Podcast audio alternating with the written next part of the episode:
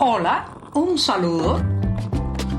Les habla Joanny Sánchez, cubana, periodista, ciudadana, y les traigo este cafecito informativo recién colado y sin azúcar para despertar.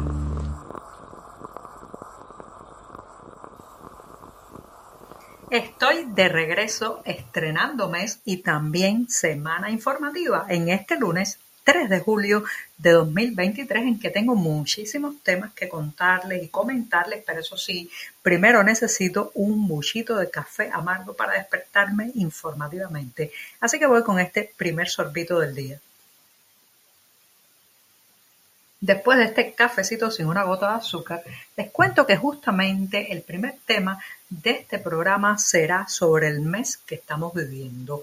Julio y agosto han sido tradicionalmente en la historia cubana los meses en que, digamos, pues la inconformidad, el enfado y el malestar popular llegan a sus expresiones más altas porque claro, las altísimas temperaturas unidos muchas veces a que eh, las carencias de alimentos, transporte se agudizan porque eh, muchos jóvenes y niños están de vacaciones escolares y entonces eso digamos que tensa aún más la situación en los hogares cubanos. Imagínense además con la inflación, la subida del costo de la vida, la devaluación del peso cubano, este julio, este julio 2023 se presenta como un mes muy, muy complicado para el castrismo.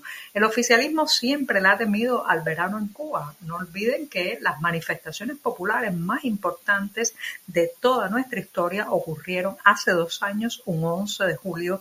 Todavía eh, decenas, cientos de personas que participaron en aquellas manifestaciones siguen tras las rejas, condenadas a penas que en muchos casos pues superan hasta los 15 o 20 años en un ejemplo claro de exceso represivo, de intento de enviar un mensaje paralizador a la ciudadanía y también pues eh, de terror, que es lo que han logrado.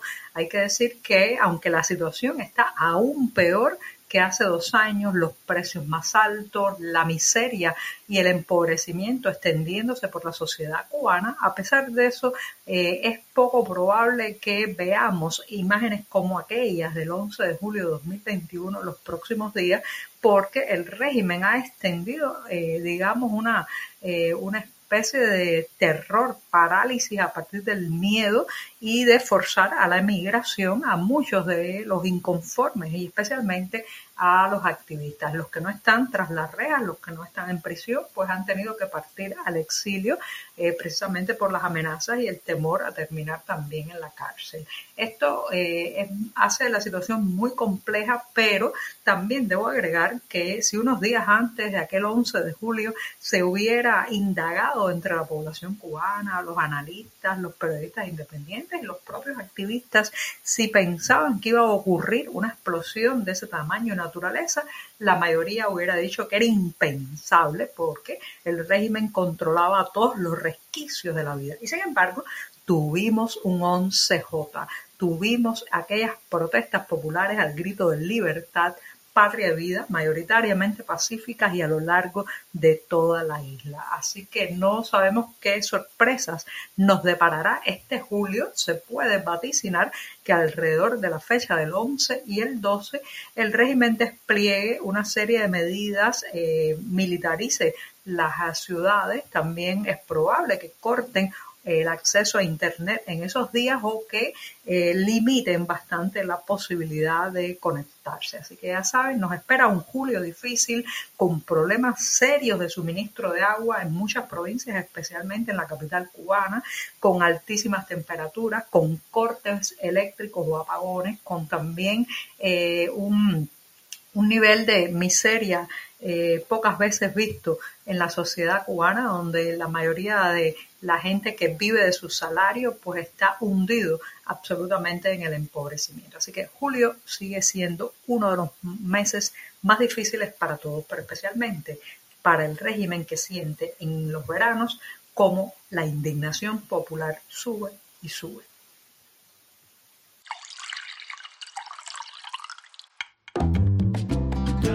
Si eres de los que te gusta estar bien informado, síguenos en 14ymedio.com. También estamos en Facebook, Twitter, Instagram y en tu WhatsApp con este cafecito informativo.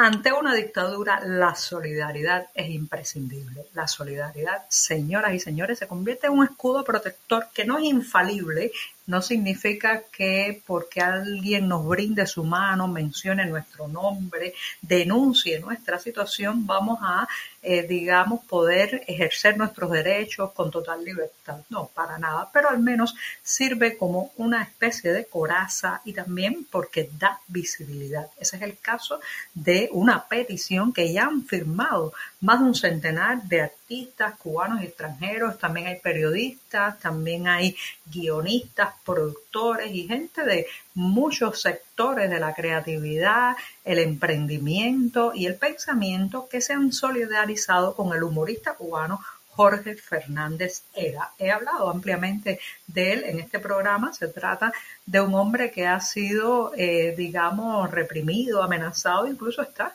ahora mismo bajo una especie de prisión domiciliaria, no puede salir de su casa, está regulado por el simple hecho de ejercer su derecho a opinar, a criticar y a utilizar el sarcasmo, la ironía y el humor para señalar lo que no funciona en la sociedad cubana. Justamente la petición que eh, puede encontrar un enlace en las páginas de 14 y medio si quisieran firmarla, la petición exige que además de que se acabe el acoso y el descrédito contra Jorge Fernández Hera, pues se le devuelva su derecho a señalar las deficiencias en la realidad cubana y a usar el arte de hacer reír. Ya saben, ya saben que los autoritarismos son especialmente alérgicos a la risa. La risa, el humor es piedra dura entre los dientes de los autoritarios que por regla general son casposos, muy sobrios y no soportan la ironía. Estamos contigo de lunes a viernes a media mañana cuando el café se disfruta mejor. Comparte conmigo, con tus amigos e infórmate con este cafecito informativo. Entre todas las llamadas viandas eh, que se comen en Cuba, que son en su mayoría tubérculos, una de las más plebeyas es el boniato, el boniato también conocido como eh, batata, patata dulce o camote en otras partes del mundo. Bueno, pues el boniato es a las mesas cubanas, digamos, eh, uno de los alimentos más humildes, así, así había sido por décadas y décadas. Incluso recuerdo a mi abuela eh, que se quejaba que durante su juventud, en la época del segundo mandato de Gerardo Machado entre 1929 y 1933, en el lejano 1929 al 33, pues eran tan pobres en su familia que solo podían comer harina de maíz y boniato. Bueno, pues si mi abuela estuviera viva, ni boniato podría comer porque se trata de uno de los productos que más ha disparado su precio en los mercados agrícolas cubanos.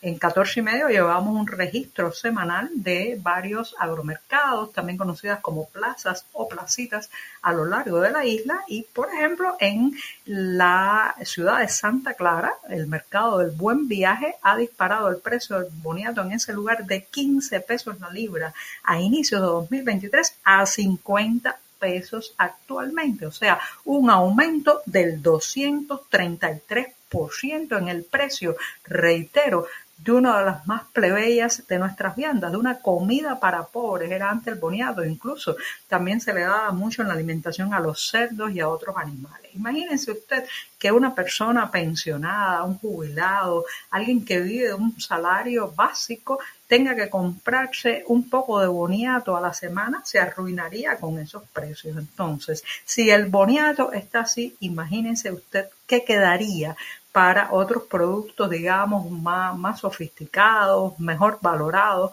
como pueden ser la malanga, la yuca, también conocidas como viandas en nuestra alimentación, ni hablar, ni hablar de la carne de cerdo, el arroz y los frijoles. El boniato se ha vuelto inaccesible para la mayoría de los cubanos.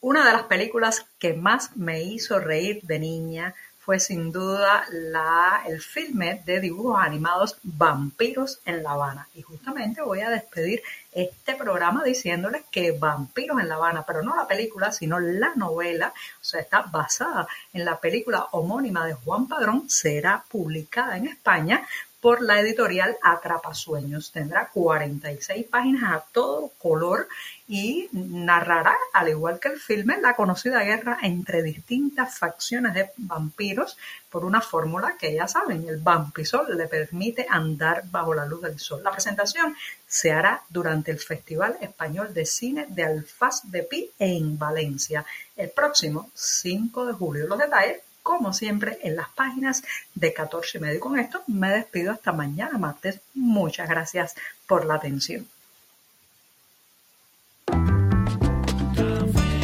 Por hoy es todo. Te espero mañana a la misma hora.